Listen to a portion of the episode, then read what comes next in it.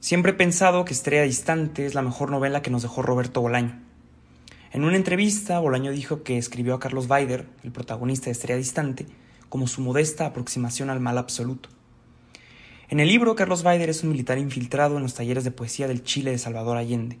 Cuando el golpe de Estado ocurre, se convierte en un perseguidor y asesino de mujeres, pero también se convierte en un poeta.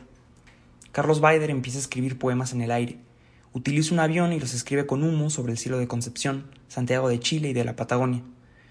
Digo que Estrella Distante es la mejor novela de Roberto Bolaño, no necesariamente porque sea una gran obra literaria.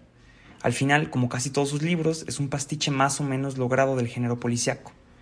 Pero el protagonista del libro es fascinante. Ese piloto de la Fuerza Aérea que escribe versos futuristas y versículos de la Biblia sobre el cielo es una imagen hipnótica. No tengo ninguna fuente para esto que voy a decir, pero estoy casi seguro de que Roberto Bolaño escribió el personaje Carlos Baider basándose en el poeta chileno Raúl Zurita.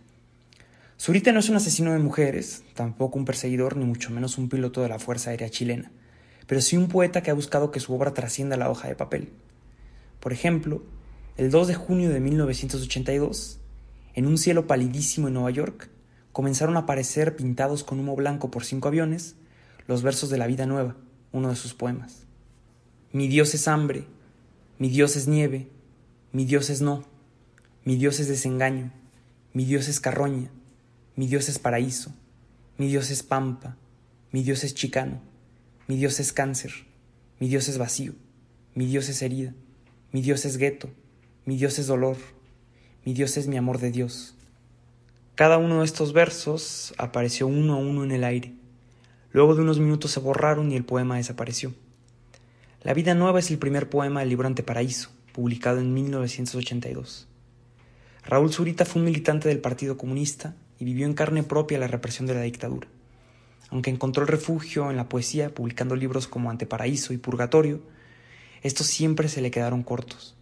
Por eso siempre buscó transmitir su poesía utilizando su cuerpo como medio de expresión e interviniendo el espacio físico. Estrella Distante de Bolaño y Anteparaíso de Zurita son dos libros muy diferentes, pero tienen en común esa imagen de la escritura en el cielo, esa idea de que la poesía puede trascender y no solo quedarse en un puñado de letras negras en una hoja blanca. Soy Rodrigo Sosa para 380 GDL.